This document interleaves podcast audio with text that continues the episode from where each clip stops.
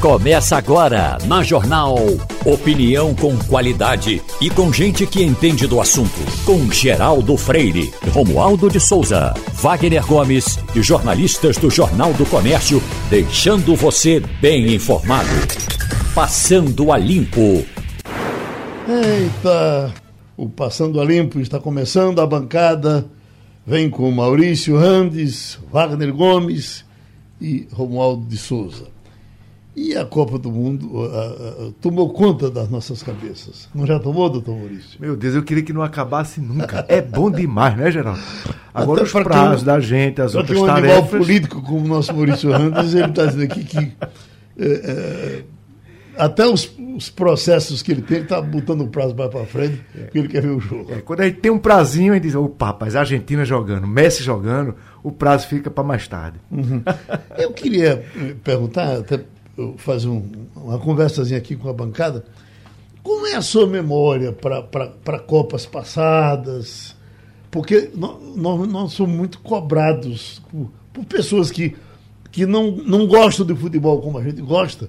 Aí, bom, se Geraldo gosta, ele está sabendo de tudo. Ele me pergunta e eu não sei de nada, porque eu esqueço quase tudo das Copas passadas. Quem não esquece, né, Geraldo? Eu fico tentando me lembrar também, porque às vezes, às vezes a gente vê um debate na rádio, na televisão. É o cara tá citando uma coisa. É porque ele olhou antes. É verdade. Porque é Copa demais. Se preparou para aquilo. É, né? o cara olhou, aí ele citou. Naquele dia o jogo Mas eu tenho tal, alguns amigos. Não sei quem fez o gol. Tem alguns amigos meus e seus que, que, que realmente eles memorizam.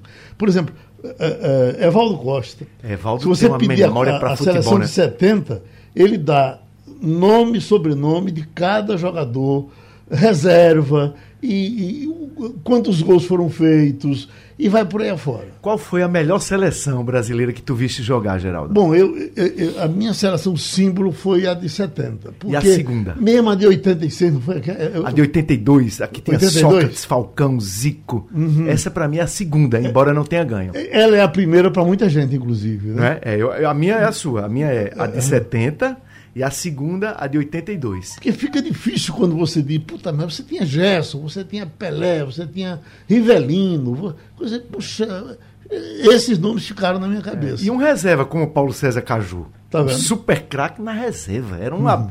um luxo, né? Uhum. Era bom o time. Mas depois o de 82, que é injustiçado, porque como a seleção Tele Santana não ganhou, porque perdeu lá é, com aquele é, negócio de Paulo Rossi da Itália, né? eu acho que na semifinal, o que é que acontece? As pessoas nunca elencam como dos grandes times que o Brasil botou na Copa do Mundo. Mas a, a vitória na Copa do Mundo, é, às vezes, é tão aleatória, é um detalhe tão pequeno. É um, um detalhe naquele jogo, o jeito não, não amanheceu bem, ou um azar mesmo. Mas a qualidade daquele time tem que ser relembrada. Você vai lembrar Dario, que daí tem uma frase, ele é frasista de muita coisa, diz, não existe gol feio Feio é não fazer o gol. Você imagina o fato dela ela ser excelente, jogar bonito, e jogava bonito. Jogava né? bonito. De canto a canto, é. mas quando. De repente você está vendo o jogo e, e, e no mata-mata lá se foi. A, a, a... Se você me perguntar para quem foi que ela perdeu, eu já não me lembro. Para quem foi? A, a, essa de 82, né? Sim. Aí depois eu fiquei pensando, qual um outro grande time que o Brasil botou numa Copa? Ah, é danado. Né? É. Aí se a gente for mais além, o Brasil sempre botou grandes times. Porque, olha, o Brasil foi campeão cinco vezes, não é isso? Isso. Nós somos, então, os melhores do mundo ainda. Cinco vezes. Mas se você. Desde hoje que eu estou tentando me lembrar aqui. E quantas vezes ele foi vice? Eu não me lembro de nenhuma. Exceto a de 1950 do Uruguai, né? Eu também não me lembro ah, de nenhuma pronto, mais. Aquela, Só aquela que foi no Maracanã. tragédia, né? Eu não me lembro de nenhuma vez, e deve ter sido muito, muitas vezes vice-campeão. Certamente alguém já já vai nos ajudar aqui, dando essa contribuição, ou vai no Google, vai encontrando e vai passando para a gente. É, não marca, né? Quando é, é vice, não marca. Uhum. Mas olha, quando a, a, a, eu tava. Anotei isso aqui porque botei no Instagram todos. Porque você não tem na rádio? Porque na rádio todo mundo já sabe. Fica cansativo, tem os especialistas de memória, inclusive, que decoram tudo isso. Mas olha, uh, nós tivemos, nós temos hoje uh, o Brasil pentacampeão. Nós temos com quatro campeonatos. Alemanha. Sim. E Itália. Itália. Então, Itália está fora não conseguiu a classificação.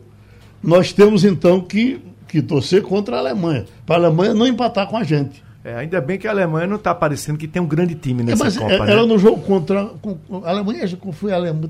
O jogo é, o último Alemanha, ela se recuperou, Alemanha e né? Espanha. A Alemanha e Espanha foi um jogaço. Foi um jogaço. Eu já fico com medo, E- porque a Alemanha é sempre competitiva. Né? E alguns times que vão crescendo durante a Copa, né? Verdade. A Alemanha certamente tem essa, tem essa, essa possibilidade também. Ah, depois. Bicampeões. Aí você, me pergunta quantos campeonatos tem, por exemplo, a, a Inglaterra? Afinal Dois. de contas, sempre tem grandes seleções, a, a Inglaterra. Só tem um meia-meia, né? Só, tem um só meia-meia, tem um- né? Tá, tá bom, viu? Só tem Não, um de foi meia-meia. Wagner que soprou. Eu, eu não me lembrava. eu não me lembrava. Aí depois nós temos. é, é, é, Aí bicampeões temos Uruguai, sim, é, Uruguai, Uruguai e Argentina. a Argentina que E aí, ganhou com não Maradona. temos nenhum tricampeão no momento, não é? É, Então, pode se ser a Argentina, Uruguai é difícil que seja, mas a Argentina pode ser campeã mundial agora. Uhum. Pelo que jogou no segundo tempo ontem contra a Polônia. Você o tem que memória? jogou Messi, né? Tem. O que Tem. jogou Messi. Olha, minha- Quantos vice-campeões tem o, o, o vice-campeonato tem o Brasil? o Brasil tem vice de 50, tem o vice de 98. Não me lembro de mais nenhum. dois. Esses dois. Só esses dois? 50 e 98. Só esses dois? Só esses dois. Se a gente apostar, então, Pode apostar, pode apostar. sem 100 problema. reais que só tem esses dois. Pode apostar. Vamos lá. Tá valendo? Tá valendo. Então 100 reais que só tem 50 esses e dois. 98. Eu aposto que só tem esses dois É, também. Só tem esses É, dois. eu quero ver 50 quem é que 98. vai contra essa Agora, aposta. em relação à à melhor seleção, como o Randy estava falando aí, você citou também, Geraldo, há uma tendência natural da gente acreditar mais naquilo que a gente vê. Não é? Por exemplo, a minha primeira Copa, de lembrança mesmo, foi a de 82. E, e mesmo procurando estudar, ver jogos de outras Copas, quando eu não era nem nascido ainda, eu não encontrei nada mais encantador do que aquela Era seleção de encantadora, 82. né? Era encantadora. Era um negócio bonito. olha. Você que Bonito, está nos ouvindo agora. Que você Você não viu 70 também, né? Não, não vi 70. A, a primeira, o primeiro- a- as primeiras nuances de Copa que eu tive na vida foi a de E 78. 70 foi simbólico para nós, porque foi quando se estreou a TV colorida. A primeira Exatamente. A- aí TV em cores. Era uma loucura você ver em cores. É. Ficava maravilhado. Mas né? a primeira Copa que eu vi em cores foi 82. Sim, claro, Né? mas eu estou dizendo 82. que para a gente, a gente via em preto e branco antes, Isso. quando não era o rádio, que você escutava pela onda curta e de repente desaparecia para placar na Suécia. Rapaz, Au, olha, que- em 82, Perdi o sinal, em né? 82 eu tinha um tio que estava casando, ia casar naquele ano e estava montando a casa, então tudo era novo, né? Então era a única casa da família que tinha TV em cores. Então a Imagina. gente se reunia nessa casa que ele estava montando para assistir a Copa do Mundo de 82 nessa TV em cores, né? Então era um negócio. a- além disso, teve essa questão da, da TV em cores também. No caso, para mim, foi 12 anos depois de você, Geraldo. Você, Certo. você vivia aqui no Recife, era na, na Rico, metade, morava, rico. era rico, eu era pobrezinho no interior ainda também. Mas assim, a dica que eu dou é a seguinte: se você não conheceu a seleção de 82, se você quiser conhecer o, o nascedor Vai no YouTube, do é futebol moderno, exatamente. É Vá- você que- quer quer conhecer o nascedouro do futebol moderno, futebol que é jogado hoje na Europa, inclusive vários técnicos europeus. Pepe Guard- Guardiola, inclusive. Guardiola, que foi ele se inspirou nessa seleção de 82 para montar os times dele. Então vá lá e bote gols da seleção brasileira de 82. Coisa mais linda do mundo. Parece jogo de sinuca. Lindo, né? lindo, Bola lindo. no chão, passe, negócio espetacular. Não tinha negócio gol, gol feio não, era negócio. E a nossa seleção que foi campeã com o Ronaldinho, cara de cachorro, com o Ronaldão, com o Rivaldo. Essa seleção foi muito boa também. Muito boa, Geraldo. Aquela Nossa, seleção de 2002 foi excelente. Eu acho, inclusive, eu acho que tem um- temos um hiato aí. 2082 se fala. 80 Não, 2002. Eu acho que essa A que foi então campeã. seria a terceira. Pra mim seria É, a terceira. porque, veja só. Geraldo lembrou bem aí. A de, a de 94 foi aquela, aquela, aquela seleção travada, aquela Sim, que entrou mas- pra ganhar, né? É, entrou é. pra jogar pelo resultado. Até os gols eram gols chorados. A bola quase que entrava sozinha. Entrou para jogar pelo É resultado. verdade. Então nós Estados temos Unidos. seleções, a de 70, nós temos a de 82, 82. nós temos as, as melhores para mim, 70, 82, 2002 e depois da de 2002 a de agora. No meu entendimento, a de agora. A de agora é muito Eu boa. concordo com as três. A de agora eu acho que ela ainda precisa provar, porque quando a gente vê os jogadores, são muito bons jogadores. Mas eu não estou vendo, por exemplo, é, um- o papel do treinador de saber ter variantes táticas. Me parece que o Tite está deixando a desejar. É como se ele tivesse uma matéria-prima melhor do que a sofisticação dele na variação tática que um treinador precisa induzir o seu time. Uhum. Agora, Geraldo, outra dica. Ontem à noite eu fui para o lançamento do livro de Fernando Rego Barros, de 1958. Ah, vou comprar e vou ler. Muito bom, livro muito bom, muito bem escrito. Ah, naquela narrativa de jornalista, né, Randes? Que vem narrando, escreve como se fala, né? A experiência de Fernando com a televisão e tal. Então escreve Teve um debate aqui Teve aqui com a gente, uhum. participou, inclusive anunciou o lançamento do livro. Ontem à noite foi lá na livraria leitura do Shopping Rumar. Muita gente, muitos amigos se reunindo. Então eu dou uma dica. Porque é o seguinte, como eu disse agora há pouco, a gente tem uma tendência a acreditar. Por exemplo, meus amigos mais novos acham que a melhor seleção do mundo foi a de 2002, porque eles viram 2002 ser campeão. Uhum. Né? Esse é um viés mesmo. É, né? mas é interessante você ir no YouTube, você pegar os gols, os jogos você assistir aos jogos, você lê também. Por exemplo, esse livro de Fernando é muito bom para você conhecer a história da Copa de 58, quando o Brasil foi campeão pela uma primeira escola, vez. Uma escola em São Paulo, há algum tempo, uh, resolveu fazer uma pesquisa com os alunos, todos adolescentes, para saber qual é uh, uh, o melhor jogador da história do Brasil. E deu Ronaldo disparado uhum. para eles. E aí, pronto, agora você, vamos entrar no estúdio, vamos apagar a luz e, uh, uh, e vamos passar gols de Ronaldo e Pelé. Aí, jogadas bonitas, o que, ele, o que tem de gravado. Sendo que o Ronaldo tem mais sorte, porque tem muito mais coisa gravada de Ronaldo é do ponto. que de Pelé, né? Uhum. Então, o gol mais bonito de Pelé, eles quiseram mostrar depois, foi uma simulação, porque não foi filmado. O cara foi dizendo, olha, o, o goleiro, inclusive, contando. Fiquei impressionado que ele pegou a bola assim, assado e tal. Bom, mostraram e quando terminou, voltaram à pesquisa. E quem foi que ganhou? Pelé. é, exatamente. Exato. É isso que eu digo. Quando você vai buscar na história, você vai estudar, você buscar mais informação, aí você uhum. começa a, é. Agora, a mudar um pouco o seu. Que, que Ronaldo foi fantástico. Ninguém e tá arrepiar quando você fala dele. Né? É. Alguns momentos, algumas arrancadas de Ronaldo. É. Impressionante. Geraldo, nós, é, Ronaldo, Ronaldinho é. e Rivaldo. Eu acho que Ronaldinho jogou mais bonito do que Pelé. É. Ronaldinho. Ronaldinho. Jogou, jogou. Vamos dizer, o Pelé era mais. O que a gente estava falando aqui de Messi e. e Maradona. E, não, Messi e Neymar. Neymar. Messi joga mais bonito, Neymar. Não. Neymar joga mais bonito, Messi joga mais produtivo. Exatamente. Pelé é. joga, jogava mais produtivo, mas o, o, o, o Ronaldinho era uma coisa encantadora, é, né? Verdade. Ele perdia um certo tempo em alguma coisa, mas Deixa, deixa o cara fazer o showzinho dele. É. Era um malabarismo, né? É, exatamente. E tem uma coisa também que a gente tende a comparar. Você vê, você comparar Pelé com Ronaldo, um contemporâneo, a mudança que houve no futebol, na estrutura física. Então você não pode comparar, na minha opinião, é, com uma régua que é diferente. Então Pelé era um cara muito além de todos os demais do seu tempo, na técnica, na física e na tática, do que Ronaldo e os atuais são dos outros. Porque agora há, há mais nivelamento e há muito mais desenvolvimento tático, técnico e físico.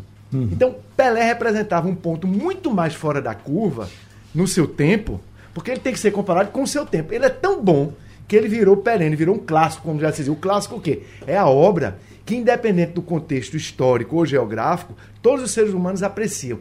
Pelé é o maior clássico da história do futebol. E Pelé é hum. tão gênio, Geraldo, tão hum. gênio, que a gente vai esperar alguns, algum, alguns anos ainda, eu espero, e demore um pouquinho, que eu acho que só depois que ele partir é que a gente vai saber com exatidão dessa informação, é que Pelé é míope.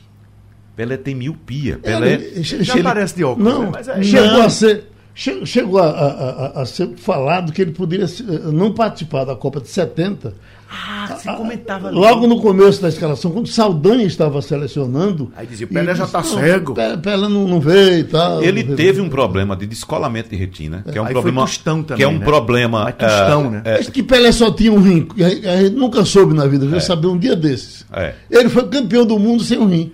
Mas que atleta, né? Pois é. é um exemplo de atleta Agora, também pela disciplina que ele tinha. Antes, né? você também tem miopia, miopia até fraquinha, né? Oh, miopia fraquinha. E, e, você sabe, quem tem miopia sabe, Geraldo, o que é a miopia. Rapaz, você, você não, não enxergar nada. de longe é um negócio é. absurdo. É. E Pelé jogava com miopia. E para ter um descolamento de retina, pelo o, o médico que atendeu ele disse: "Olha, não posso revelar". Mas pelo que eu vi da miopia dele, gênio, vocês vão saber o que é quando descobrir a miopia que ele o tinha. O tamanho da miopia Agora, dele, é, né? E, e, e tava na cara de, de, a cara de Romualdo, ele ficou olhando assim. Quando é que eu parar com esse assunto chato aí? Que eu quero falar de Brasília, eu quero falar de. Ou então de Argentina. Ele quer falar de Messi, é. Romualdo. Oi, Romualdo! Na verdade, é, talvez seja por cobiça. Desde pequeno eu tentei jogar futebol e, como eu era muito ruim, eu nunca me interessei direito por futebol. Apesar de ter um irmão que jogou, inclusive, em times profissionais aqui em Brasília, apesar de ser parente de um dos maiores jogadores do interior de Pernambuco, mas eu realmente é, não tenho muita memória para essas Copas de 82, por exemplo, eu me lembro uma ou outra, eu realmente é, gosto profundamente dessa do foguetório, da amizade, mas não, não me fixei muito numa seleção, não. Mas eu gosto muito, talvez a minha memória mais intensa seja é, é pela seleção de Tele Santana, pela forma como ele comandava a o de time. 82, né? A de 1982, apesar do goleiro Valdir Pérez. Para mim, Valdir Pérez era, era muito goleiro, fraco é em relação ao restante é, da como, seleção. Como o Félix em 70 não era é, lá do Não era coisa, também. E saiu-se bem, mas Félix saiu-se bem. É, é, Fez algumas grandes defesas, como aquela na Inglaterra. Deixa eu fazer uma homenagem aqui a uma banda de, de Romualdo de Souza, porque a Argentina ontem jogou, a Argentina levou torcedores para o Catar. É um negócio impressionante. Veja só, o Brasil, Geraldo, quando joga em qualquer lugar do mundo, atrai gente de qualquer lugar é do mundo, de todo lugar do mundo. Então, o Brasil não tem uma coordenação de torcida. É assim, as pessoas se vestem de verde e amarelo, seja indiano, seja africano, seja europeu, se veste vai ver o Brasil jogar, por causa dessa mística que tem o Brasil. Os mexicanos são apaixonados pela seleção brasileira. É. Então, eles se vestem ainda também de verde e amarelo é. e ainda vão assistir o jogo do Brasil. Mas a, a torcida que a Argentina levou ontem para o estádio 974 foi um negócio, parecia que eles estavam jogando em Buenos Aires o estádio inteiro cantando. Então, para cantar aquelas músicas, tem que, ser, tem que ser argentino tem que ser argentino. Então não é gente do mundo todo. Brasil é, fica assim, o pessoal só batendo palma, aí sai um, um Brasil, Brasil, só isso. Uhum. Mas a, o estádio 974 ontem cantando o tempo inteiro foi de arrepiar. E eu digo, a Argentina vai crescer nesse campeonato. Chaveirinho, vai. vai. Entra aí no Google, por gentileza, e veja o Brasil foi vice-campeão quantas vezes para ver se eu perdi 100 reais para Wagner. Ele disse que foi, foi, duas vezes. Eu acho até que foi mais, mas vamos ver. Ah. É. Mostra aí na câmera. Mostrando 100 reais que eu perdi. Não dizer que, eu querendo aqui. que essa aposta fosse bico molhado, rapaz, para todo mundo participar.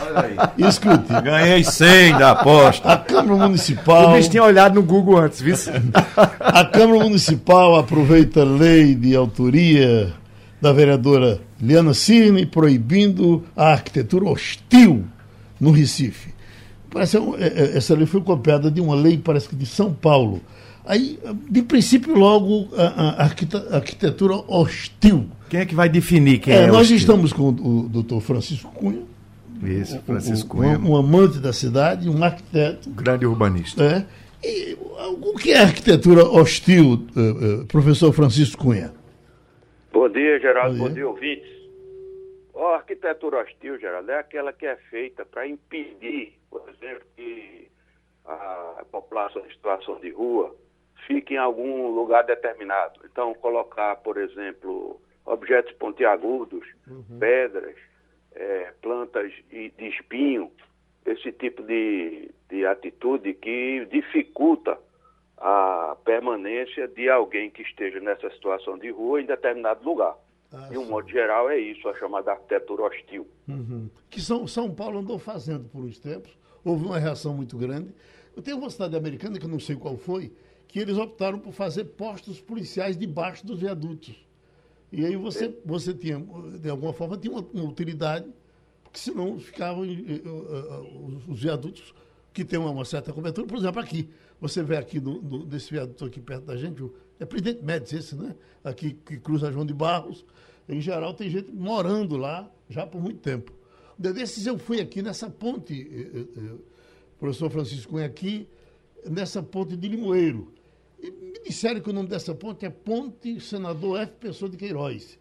E como eu nunca vi isso em canto nem ninguém dizer isso, eu fui um domingo, desci ali embaixo para ver se eu conseguia ver alguma placa dizendo isso. Não vi placa nenhuma, mas vi muita gente morando debaixo daquele, daquele espaço, praticamente dentro do rio. Uma coisa doida, uma coisa de louco, mas acontece aqui nessa ponte de Limoeiro aqui, que cruza para o Recife Antigo. Bom, agora eh, eh, eu pergunto ao senhor, em que pé estão as providências tomadas pela prefeitura para a ocupação dos nossos prédios do centro. Isso tem avançado, o senhor mais do que ninguém acompanha isso e vai pessoalmente verificar. Eu, quando passo, não vi, não vi nada avançar até agora. É, é, a gente está tá muito apressado, isso vai melhorar depois. O que é que o senhor nos diz? Geraldo, esse, essa questão do, do esvaziamento do centro do Recife é uma coisa que vem já de décadas, né? Nós fomos contemporâneos da época em que aquilo ali era o centro, de fato, da cidade, dos negócios, dos encontros. Muita, muitas pessoas começaram a namorar, muitos casais começaram a namorar, casaram porque se conheceram no centro, porque tudo acontecia no centro. Então, depois de, de já algumas três ou quatro décadas, isso vem se esvaziando. É um processo longo. Então, para a retomada disso, que essa gestão é, resolveu criar o Recentro, que é o programa de revitalização do centro, dos bairros de do Recife, Santo Antônio e São José, está empreendendo um conjunto de, de medidas que, que prevê, no final de contas, uma reocupação de todos esses prédios, porque isso é um lugar fantástico, por exemplo. Eu não sei se você sabe, eu acredito que sim, no edifício Sertã, junto do edifício Trianon, é, Bruno, Bruno Castro Silva já fez uma, uma experiência, então ele tem, 16, ele tem 16 apartamentos tá, transformou né, aqueles, uhum. aqueles é, espaços que eram, que eram dedicados a escritórios, ele transformou em apartamentos de, se eu não me engano, 70 a 140 metros quadrados e já alugou 14. Então, existe uma demanda reprimida de, de moradia no centro. Agora, precisa melhorar as condições. Como eu, eu noto, eu sei que você é um militante dessa melhoria das condições, contra as pichações, etc. De fato, do jeito que está, não é possível fazer uma habitação, um retorno à ocupação por meio da habitação de forma saudável, porque tem ônibus demais, tem gente demais, a população de rua de forma, ocupando de forma desordenada. Você sabe muito bem que diversas entidades procurando fazer o bem distribuem comida em qualquer lugar. Então, isso, essa coisa de fato precisa de uma ordem prévia a esse tipo de ocupação. Agora, no meu ponto de vista, está se caminhando na direção certa. Primeiro, identificar o problema, depois, alternativas de solução e um planejamento de longo prazo que foque a mudança de vocação do centro do Recife. Ô, professor, parece que o problema não é, não é de local, o problema é de prédio, porque você pega aqui na Rua da Aurora, quase centro, e você faz um prédio e ele é caríssimo, e se habita ele na maior rapidez, né? E, por exemplo, se você pegasse ali do São Luís, desse uma, uma, uma, uma recalchutada naquele, naquele prédio do São Luís, eu nunca fui lá em cima, mas Java disse que não tem imagem mais bonita do Recife do que daquele último andar. Parece que tem cinco, seis ou oito andares aquele prédio, é do edifício São Luís. Né? É, é, não tem nada melhor do que ver aquilo. E, e, e, e bom, por que, que as pessoas um, um tempo desse botaram uma placa, vende-se a, a, cobertura. Ela passou lá, ela rolou lá durante anos e anos e anos e foi ver. Mas era um preço mínimo, mínimo. E as pessoas não compraram. Talvez seja a questão do prédio e não do local, porque o local é bom e bonito. Oi, quer falar, Maurício? E ventiladíssimo. Eu queria te perguntar, Francisco Cunha, é, nessa coisa de, da solução que todos recomendam para revitalizar o centro de uma cidade, o uso misto, né? Moradia e também comércio. É, eu gosto muito também do centro, fico preocupado porque eu vejo outras cidades do mundo inteiro tendo um centro funcionante, bonito, limpo, ativo com as pessoas. Aqui, se a gente não tiver o centro, é só o shopping center. Por quê? Porque mesmo a atração que tem Boa Viagem, por o Recife ser uma cidade na praia, a Boa, Boa Viagem, a orla é muito privatizada, aquele pessoal que mora nos prédios e pronto. Então, se a gente tivesse uma, uma política que realmente atraísse o centro, a gente tem um potencial, porque não dá para substituir o que você falou aí, Francisco Cunha, do que já foi o centro do Recife como ponto de encontro, de loja, de comércio, é, de funcionários, de vida ativa. A gente vê as imagens e a memória da gente também mostra. Você botava a melhor roupa para ir ao centro da cidade. Hoje é a esculhambação. A minha pergunta é: como realmente acelerar, porque no ritmo que vai é insuficiente, como acelerar esse uso misto no centro da cidade do Recife porque, por exemplo, eu percebi que essa fobia hoje que tem é o carro. Todo mundo quer que não tenha carro, mas todo mundo quer ter o seu carro.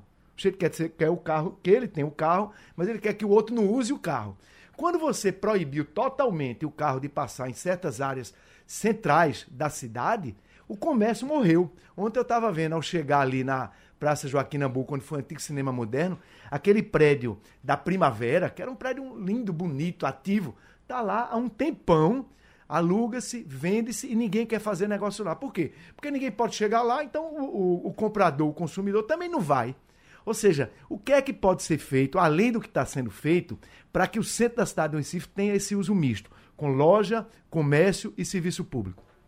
É a mesma coisa que hoje está sendo feita no bairro do Recife. Porque o que aconteceu? O bairro do Recife já está nesse processo de revitalização há uns, uns 30 anos. E eu me lembro que eu trabalhei lá no bairro do Recife e era ocupado pelo, pelo Baixo Meretriz, né?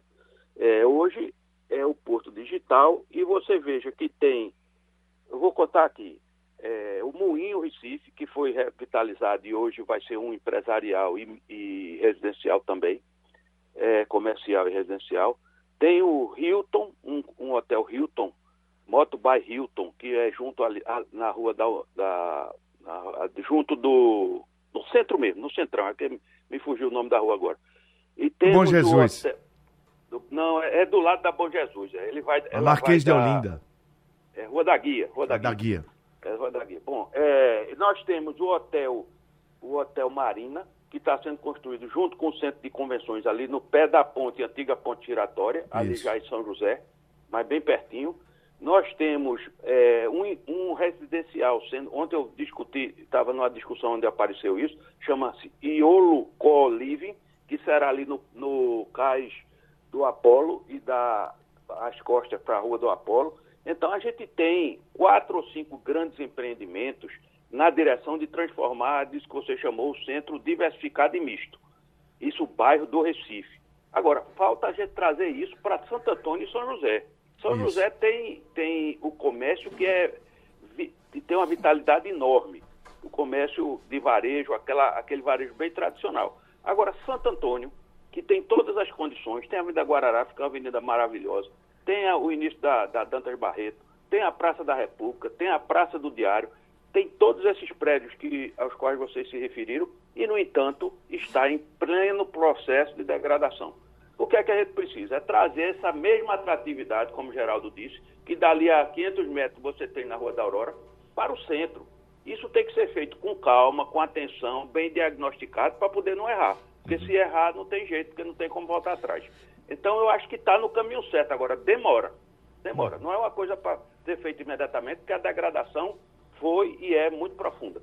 Uh, professor Francisco Cunha, eu vou pegar um pouquinho do que o Geraldo falou e um pouquinho do que Maurício Randes falou também. Geraldo citou a questão dos prédios antigos. Eu acho que poucas cidades no mundo têm a honra que tem o Recife de ter um centro tão bonito, com tantas edificações bonitas. Como é bonito andar pelo Recife. Né? Você que vai de carro para o centro do Recife, você não conhece o Recife. Vá a pé, ande a pé pelo centro do Recife, comece a olhar os prédios, você vê que coisa linda. Agora, nesse aspecto, eu trago uh, uh, exemplos de cidades pelo mundo, como por exemplo cidades que vocês conhecem certamente, Valparaíso no Chile, que preservou o seu centro, fazendo, preservando as fachadas dos prédios, mas imagine retirar o miolo dessas edificações e construir uma edificação moderna dentro daquela fachada uh, clássica, né? Você preserva a história da cidade ali. O ponto que Maurício Rand citou, a questão do carro. Uh, o carro no centro da cidade, como eu disse agora há pouco, ele faz com que você se isole do centro, você não veja a cidade, você não viva a cidade.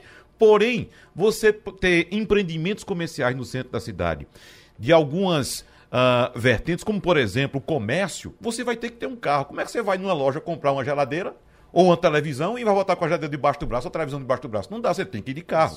Mas outras atividades favorecem a, a, o, o, não uso do carro. Por exemplo, gastronomia, cultura. Você vai sair para jantar, vai sair para almoçar, você não vai no seu carro, você vai de Uber, vai de táxi, vai de ônibus, vai a pé. entendeu? houve um tempo que Zé Múcio era secretário aqui no Estado e, e ele tinha uma obrigação com, com o centro. Ele fez uma pesquisa, que a pesquisa era para tirar os carros do centro. E nessa pesquisa que ele fez, uma pesquisa mundial, eu não sei até onde ele foi, nem sei se é exatamente assim, mas ele disse que fez essa pesquisa no mundo todo, em toda grande cidade do mundo, que tirou seu carro de dentro, a, a cidade caiu. Não, mas é isso que Maurício Hans estava dizendo. É, senão uhum. fica muito longe. É né? isso que ele estava dizendo. Muito longe, mas, ele não vai mas, mas, depende da atividade, e é isso que eu quero saber da opinião do professor Francisco Cunha. Por exemplo, ah, fala-se muito, é em hotel no centro do Recife. Se você for botar um hotel, vai ter que ter carro. Porque o cidadão que vai chegar vai aqui, chegar ele, ele, vai chegar com a mala e vai sair do aeroporto para ir para o hotel, vai ter que ir de carro. É. Então vai ter que ter um carro perto. Então depende da atividade econômica que se escolha para o centro do Recife. E é por isso que a gente discutiu muito aqui, Geraldo, inclusive com, com o Fred Leal, que é o presidente da, da CDL, é. da mudança da matriz econômica do centro do Recife. Que a gente não pode pensar mais no centro do Recife como o centro dos anos 50, dos anos 60, que ali era puramente o comércio do Recife. Né? Então, professor Francisco Cunha, por favor. Veja, tudo indica que a nova vocação do centro do Recife, eu estou falando dos bairros de Santo Antônio e São José, porque o bairro do Recife, de alguma maneira, já está encaminhado isso, com essa vocação tecnológica e de serviços de apoio a essa vocação, deve ser a vocação da habitação. Porque todos aqueles prédios, vocês falaram aí, a, a Guararapes talvez seja a única avenida no Brasil projetada volumetricamente antes de ser construída. Então, toda aquela, aquela perspectiva que leva para a pracinha do Diário ou Praça da Independência, aquilo ali foi pensado. Os prédios foram construídos depois e mantiveram essa relação volumétrica com o que foi projetado. Aí, no, no entanto, chega é, a ideia de botar o, o, transporte coletivo no centro e colocam uma estação daquela que, enorme, que virou um curral ali na frente e tira a perspectiva da avenida. Isso tem que ser retirado. A ideia que está sendo trabalhada é transformar tudo aquilo num bulevar. Inclusive, deixar uma passagem de carro mas é muito restrita, porque o problema não é a presença do carro. Eu, pessoalmente, acho que o problema não é a presença do carro. O problema é a velocidade do carro. Se a gente bota o carro passando ali a 60, 50 km por hora, vai matar a gente, porque aquilo ali tudo é, é caminhável. O que a gente tem que fazer, e está sendo feito um estudo, eu tive acesso a um estudo, está sendo feito de mobilidade para o centro por conta da implantação do, do novo Recife. Então, tudo isso precisa ser revisto. Bastante discutido, para não se meter de qualquer forma, de qualquer maneira, bastante discutido, trazendo técnicos, mas recolocar o carro no centro de forma controlada e, com, sobretudo, com a velocidade controlada. Eu, particularmente, defendo que no centro do Recife a velocidade máxima seja 30 km por hora.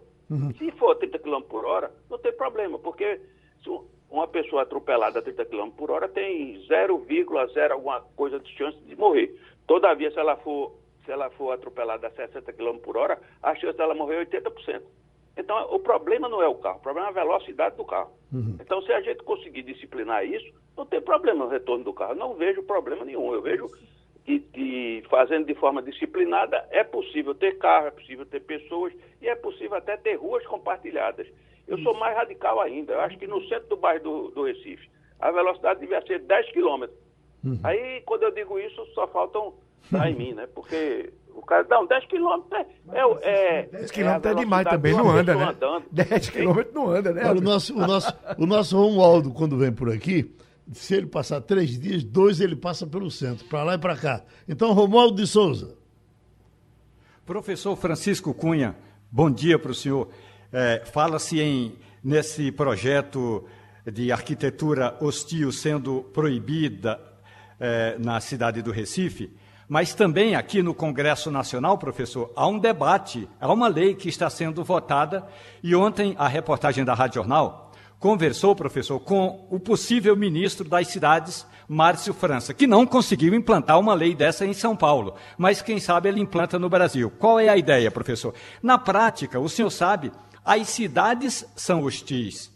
Se o senhor estiver, por exemplo, professor, quando eu vou ao Recife, eu fico hospedado num hotel que fica no Pina. O meu sonho de, de consumo era ir do Pina à Rádio Jornal a pé mas eu não tenho. A, a, cidade é hostil, não vai me permitir fazer isso. Então, é, se a gente fala em reformar, arrumar o centro do Recife, não é apenas tirando os moradores de rua ou as questões semânticas dos habitantes temporários de rua. É fazer com que aquela rua que foi, digamos, é, é, consertada, modificada, aquela rua possa receber empreendimentos que fiquem abertos a qualquer hora, porque senão, quando fechar aquele boteco, ou aquele empreendimento, ou aquele restaurante, a rua passa ou volta a ser hostil novamente, professor.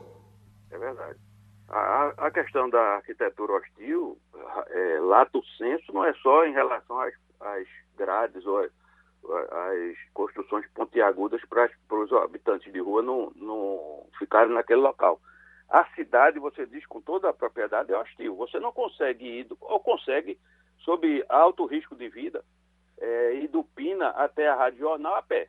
Vai ter que passar a pé por cima do, do viaduto das Chico Pontas, porque até hoje o viaduto das Chico Pontas não tem passagem de pedestre nem de ciclista. Só no domingo que tiram a faixa para passar pedestre. Você não vai conseguir passar o cais de estelita todinho debaixo do sol, dependendo da hora, debaixo do sol, vai chegar do outro lado, você já chegar torrado. E se você for de noite, talvez você não consiga é, chegar ao outro lado. Então, isso é hostilidade. Nós precisamos transformar a cidade em algo bom de se, de se caminhar, de se viver. A famosa cidade de 15 minutos hoje, que a, que a prefeita de Paris está tentando implantar. Você resolver tudo dentro de um raio de 15 minutos a pé. Eu disse quilômetros, mas é minutos. É, e o centro do Recife é ideal para isso. Não só porque é um centro histórico. Outro dia eu estava fazendo uma caminhada lá, eu disse, olha, foi aqui que começou a Revolução de 30. Aí o pessoal que estava comigo começou a olhar em redor. Porque o, o presidente, João, presidente da, da província da Paraíba, João Pessoa, foi assassinado na confeitaria ali, Glória, na rua da Nova.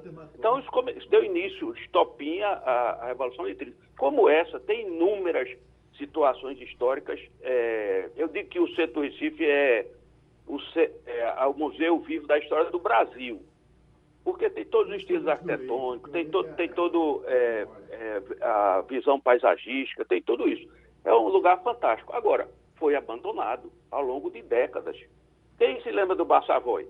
Tudo acontecia no Bassavoy. Quer dizer, saíram todas as redações de jornais, saíram todas as faculdades, saíram todas as grandes lojas por cento, não há quem resista.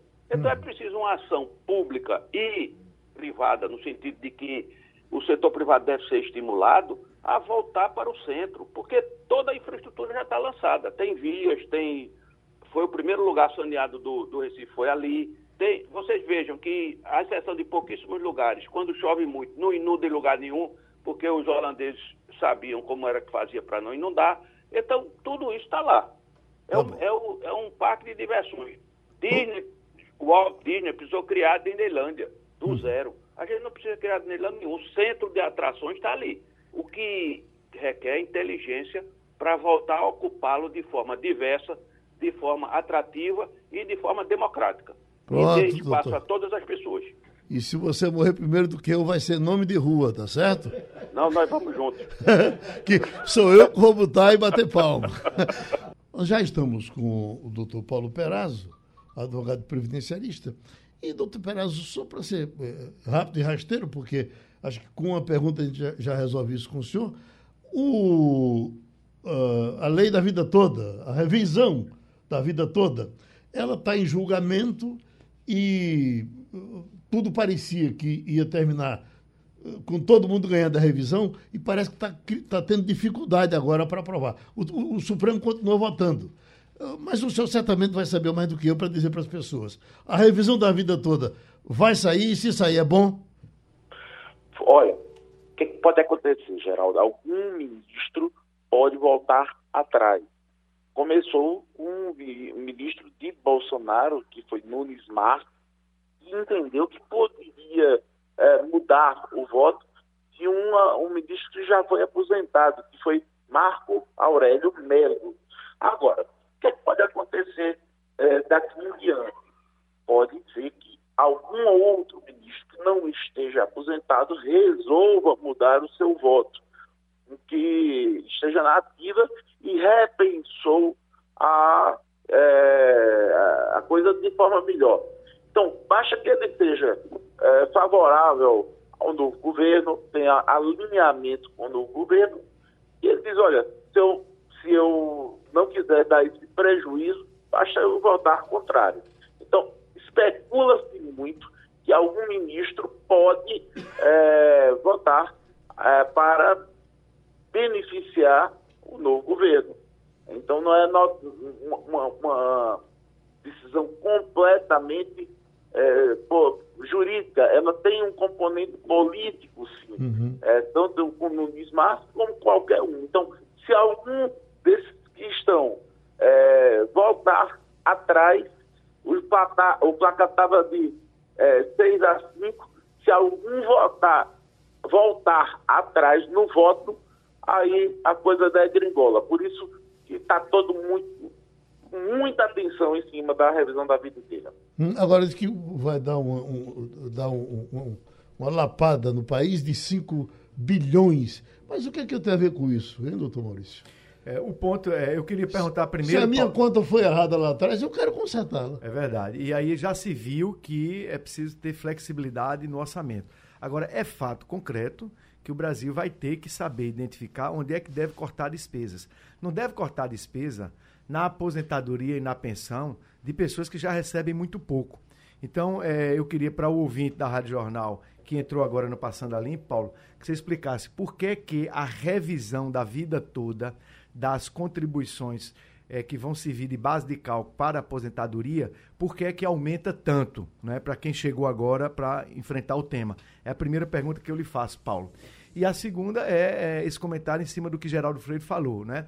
É, é preciso que, se é um direito dos aposentados e pensionistas, que não haja aquela interpretação que o Supremo às vezes faz, que eles chamam consequencialista. Eles pensam muito mais na consequência do que no direito. E acho que Geraldo tem um ponto fortíssimo. Se é o direito da pensionista e do aposentado ter a revisão do valor do seu benefício previdenciário que seja feito e que saiba o, o Estado brasileiro cortar onde pode cortar. E a gente está uhum. vendo agora que estão querendo aumentar a despesa de quem já ganha muito. Pois e não. outros pontos.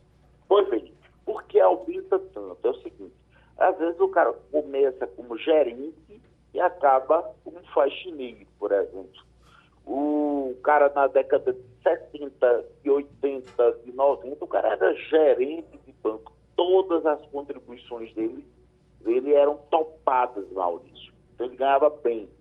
E de 94 para cá a coisa deu errada e ele foi ser faxineiro do banco e ganhou muito menos, ganhou um salário mínimo ou, ou algo do gênero. O que é que acontece? As contribuições, a média das contribuições são de julho de 1994, que foi a criação do Plano Real para cá. Aí a gente tem uma média, que é a média normal. Só que veio uma lei, e a lei ela deixou uma dúvida, ela deixou um, é, uma possibilidade de interpretação, que seria utilizar todas as contribuições que o cara teve na vida, que é o mais justo. Porque você aí reflete o quanto você colocou na Previdência. Teve época que você estava bem de vida, você estourou, colocou lá em cima. Teve época que você estava mal, você não contribuiu bem, você contribuiu pouco. Então, a revisão da vida inteira é pegar todas as contribuições que você fez durante a vida e fazer uma média. Aí você realmente vai ter justeza sobre aquilo que você contribuiu. A revisão da vida inteira, às vezes, puxa para cima, Maurício.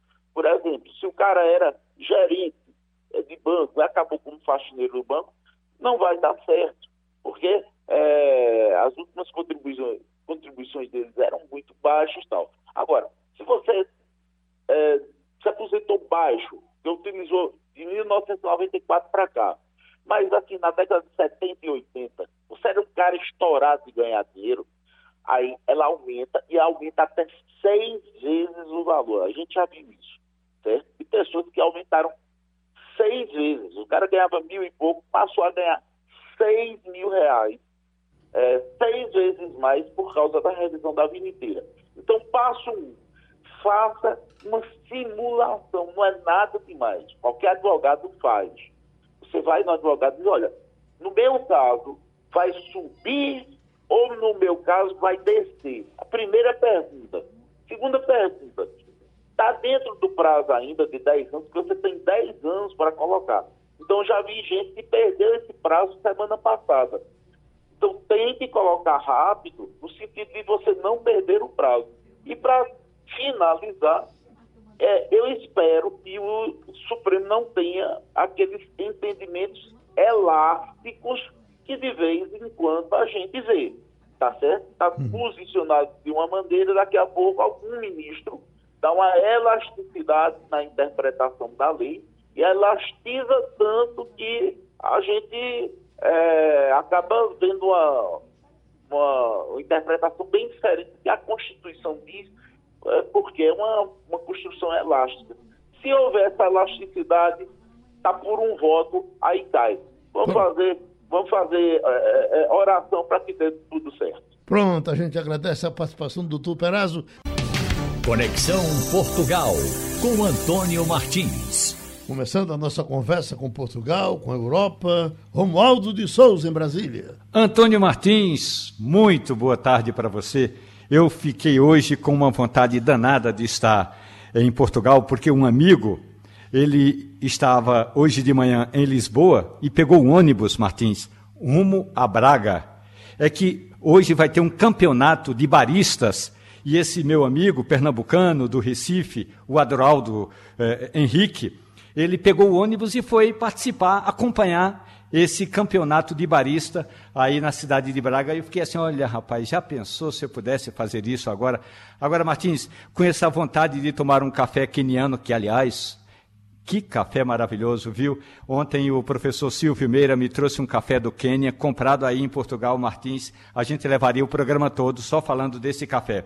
Mas ontem eu estive na embaixada, numa festistola, uma pequena festa eh, na embaixada de Portugal, e por coincidência estávamos falando desse assunto, remessa de dinheiro de brasileiros que estão em Portugal. Olha, é, é, o nosso dinheiro está pouco valorizado ou os brasileiros que estão em Portugal estão ganhando bem? Bom dia, Romualdo. Bom dia, Geraldo Freire. Bom dia a todos que fazem parte da bancada do Passando a Limpo e também os ouvintes da Rádio Jornal, obviamente.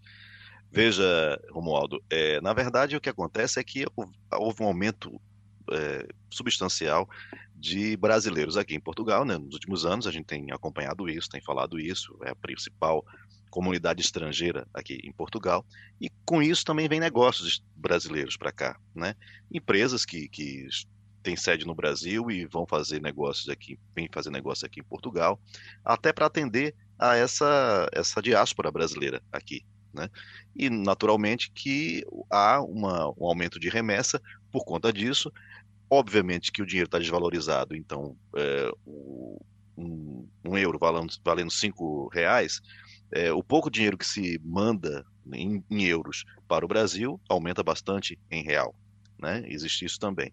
Então, existe muito trabalhador vindo para cá, existe muitos negócios vindo para cá, o câmbio está desfavorável para o Brasil nesse sentido, e é, obviamente que aumenta esse, essa remessa. Essa, essa notícia foi dada pelo Jean Mato, que é o, o, correspondente do Globo aqui em Portugal, e ele perguntou diretamente ao Banco de Portugal, que é o Banco Central português, né, e que viu essa, esse aumento de remessa tanto de um ano para o outro, como também do mês passado para, ou melhor, de setembro para outubro. Né?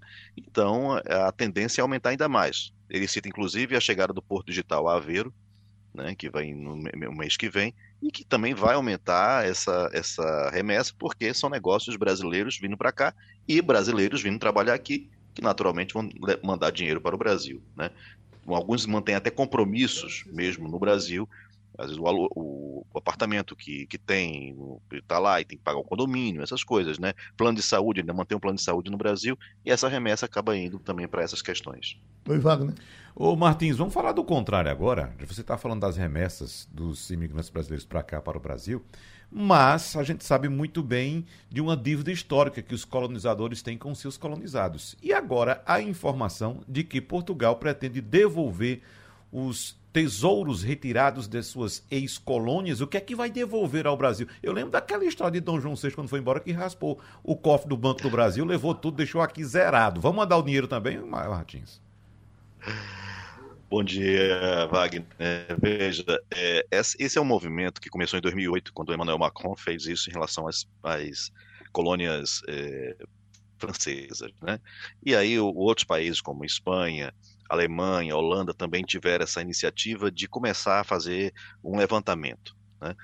Essas feridas da, da, da, colonização ainda estão muito abertas e são muito é, têm sido muito faladas ultimamente com a consciência maior não só dos povos que foram colonizados como dos próprios colonizadores também né é, a própria diáspora também do, dos colonizados né que vem para os países que foram sede de colônia, como é o caso de Portugal, de Espanha, de França, os países europeus.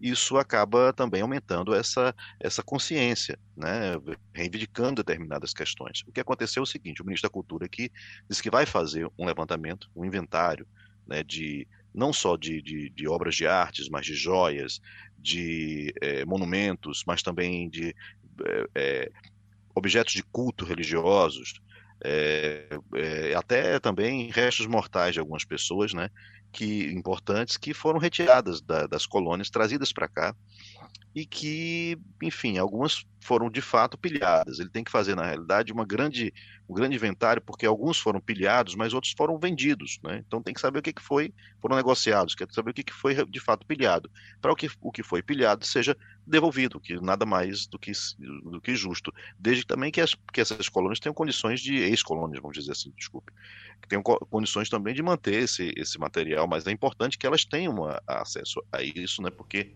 é um patrimônio da, do seu próprio país. É, o dinheiro, não sei como é que seria, né? Porque, por exemplo, o, quando houve aqui o, o terremoto de Lisboa, em 1755, é, que destruiu, foi um tsunami, um terremoto e um incêndio. Então, assim, a, a cidade ficou completamente destruída. E, e houve também é, uma, uma iniciativa do Marquês de Pombal de usar o ouro do Brasil para fazer é, a, a, Avenida da Liberdade, que é uma, uma grande avenida que tem aqui, a principal da cidade, né, uma, de inspiração francesa, um grande boulevard. É, a toda a Baixa de Lisboa foi, foi reconstruída com ouro brasileiro, com dinheiro do, com esse ouro que veio do Brasil. Então vai ser difícil que ele consiga devolver isso. Né? Mas, enfim, já é um primeiro momento de, de, de, de fazer esse inventário de reconhecimento. Eu espero que o Brasil honre né, se o caso de receber as suas relíquias, honre, porque é muito triste quando a gente vê, por exemplo, um, um, por exemplo, um incêndio no, no Museu Nacional, né? outros incêndios que aconteceram no Brasil e às vezes determinadas é, relíquias brasileiras que são levadas para outros países porque o Brasil não, não, não, não se interessa em, em, em, cuidar, como foi, por exemplo, o, o acervo de Lúcio Costa, que recentemente teve que ir para o Porto, né? mas porque o Brasil não se interessou em cuidar dessa, desse arquivo dele. Matheus, uma coisa só do lado bom, uma informação que nós demos aqui no começo da semana, de que eh, tem uma escola agora em Portugal, uma escola eh, de governo, para ensinar a brasileiros, inclusive alfabetizando brasileiros que estão aí jogados. E eu achei uma coisa tão interessante, tão grande, porque parece que nós somos a terceira maior comunidade aí eh, em Portugal. Não sei qual é a primeira e a segunda, mas seria a, a, a terceira, a brasileira. Aí eu pergunto se isso é uma coisa de muito conhecimento aí, ou foi uma notícia que veio para cá só para falar bem de Portugal? Veja, Geraldo, é, só te informando melhor, os brasileiros compõem a principal, primeira é a estrangeira aqui em Portugal. É a primeira, né? né? Ótimo. É, uhum. é a primeira. E outra coisa, essa escola, na realidade, é uma, uma, uma iniciativa que existe há algum tempo e que é uma iniciativa, na realidade, já há 20 anos, se não me engano, é uma, uma, uma iniciativa, infelizmente, antes voluntária. São cidadãos, alguns brasileiros, e alguns até estrangeiros, tem francês na história, tem o espanhol, que participa como professor sem ganhar nada, uhum. num convênio com a Universidade Lusófona, que é a universidade particular daqui, que, que cede o espaço, porque o governo brasileiro simplesmente não ajuda. Uhum. Né? E o que é pior, essas pessoas que, são, que vão estudar lá são brasileiros que chegam aqui em Portugal e que não têm o segundo grau completo, alguns não, não são alfabetizados, então vão, vão estudar lá, fazer o, o, um curso né, sem pagar nada, são, alguns são alfabetizados, outros vão fazer, complementar é, a formação ali, um estudo, para fazer o supletivo, uhum. para ter o segundo grau né, e poder reivindicar também o segundo grau aqui em Portugal. O que uhum. acontece? O Brasil faz essa prova anualmente, né? uma prova aqui do supletivo. Só que desde 2019 que não vem fazendo. Então essas pessoas estão estudando e não estão conseguindo fazer, por exemplo, o supletivo para ter o título de segundo grau emitido pelo Brasil, né? E reivindicar aqui também o segundo grau e conseguir um emprego, por exemplo. Uhum. Agora que o Itamaraty disse que vai fazer uma prova, né? vai, vai retomar essa prova esse ano, é, melhor em 2023. Mas é, é, é um descaso do governo brasileiro, na realidade, porque não ajuda, ajudou durante uma época, mas depois parou de ajudar. É uma iniciativa voluntária, né? e que seria até interessante que algumas, algumas entidades e até empresariais, por exemplo, olhassem por esse, por esse, esse pessoal que está aqui, porque são brasileiros que precisam da ajuda né, de, de muita gente para poder conseguir entrar no mercado de trabalho, melhorar a vida né, e até melhorar essa remessa de dinheiro que vai para o Brasil. Pronto, Antônio Martins, um abraço. A gente fecha a nossa conversa com a Europa, com Portugal. Wagner tem uma informação para dar? É só uma preocupação, Geraldo, que eu estou agora, que você me deixou, na verdade, porque eu ganhei seus 100 reais e você me deu em dinheiro. Eu sei que você está doido para reaver seu dinheirinho, não, não. mas você faça o seguinte, me informe qual o seu Pix logo, porque na, se a, a, próxima aposta eu perder, eu não tenho como lhe dar em dinheiro, viu? Eu vou ter que passar um Pix para você. Terminou passando a linha. A Rádio Jornal apresentou opinião com qualidade e com gente que entende do assunto. Passando a limpo.